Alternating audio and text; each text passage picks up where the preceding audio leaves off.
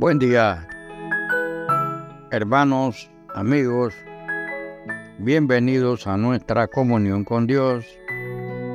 Hoy continuamos con el tema Jesús y las Escrituras, la parte 2. Ayer explicamos naturalmente la participación del Dios hombre, nuestro Señor Jesucristo. Y hoy entonces estamos dándole continuación a la vida de Jesucristo aquí en la tierra. Y para ello estamos utilizando también dos versículos. En el Salmo 119, versículo 11 y el versículo 160, dice la palabra de Dios, en mi corazón he guardado tus dichos. La suma de tu palabra es verdad. En Lucas 24, 32, una interrogante. ¿No ardía nuestro corazón en nosotros mientras nos hablaba en el camino y cuando nos abría, nos abría las escrituras? Oremos. Padre de la gloria, en el nombre de Jesús te damos gracias, Señor, por la vida. Gracias, Señor, por todas tus bendiciones. Y en el nombre de Jesús te invocamos, Señor, agradeciéndote por esta palabra, la palabra que nos redarguye, la palabra que nos abre el conocimiento, el pensamiento, Señor, nuestras condiciones cognitivas para pensar más en ti, Señor, para descubrir lo que dice tu palabra a través de tu Espíritu Santo. Por eso, Señor, en el nombre de Jesús, pedimos la unidad de tu Espíritu Santo en el grupo participante para que pongamos atención a lo que es realmente las revelaciones que tú das en tu palabra, que son para beneficios de nuestra vida y para beneficio, Padre Santo, de hacer tu voluntad en pensamiento y hecho. En el santo nombre de Jesús, oramos. Amén. Amén y amén. Ok. Jesús y la Escritura, segunda parte.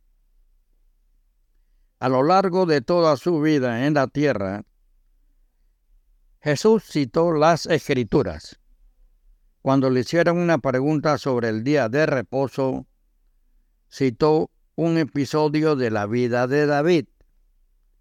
¿Nunca leísteis lo que hizo David cuando tuvo necesidad y sintió hambre? En Marcos 2.25. Cuando los incrédulos le pidieron una señal del cielo, Jesús citó la historia de Jonás en el vientre del cetáceo y mencionó el arrepentimiento de los habitantes de Nínive cuando se les anunció el juicio. Evocó a la reina de Saba, quien vino de los fines de la tierra para oír la sabiduría de Salomón. En Mateo 12, versículo 39 al 42. Cuando los defensores de una secta judía trataron de tenderle una trampa con respecto a la resurrección, les reprendió con autoridad, diciéndoles, erráis ignorando las escrituras y el poder de Dios en Mateo 22, 29.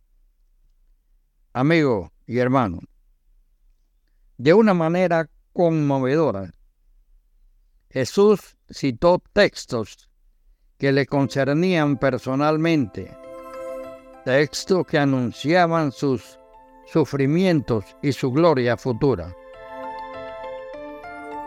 Como está escrito el Hijo del Hombre, que padezca mucho y sea tenido en nada. Como está escrito el Hijo del, del Hijo del Hombre, que padezca mucho y sea tenido en nada. Marcos 9:12. algunas horas antes de ser traicionado, Jesús dijo, os digo que es necesario que se cumpla todavía en mí aquello que está escrito.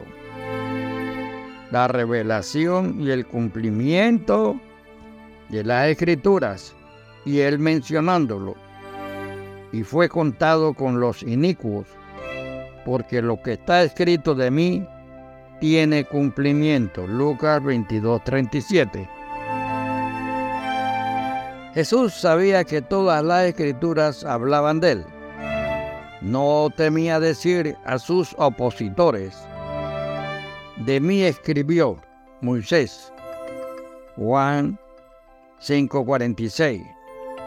Nos repite a todos, escudriñad las escrituras, ellas son lo que dan testimonio de mí. Juan 5:39. Que el Señor bendiga tu día. Hasta luego.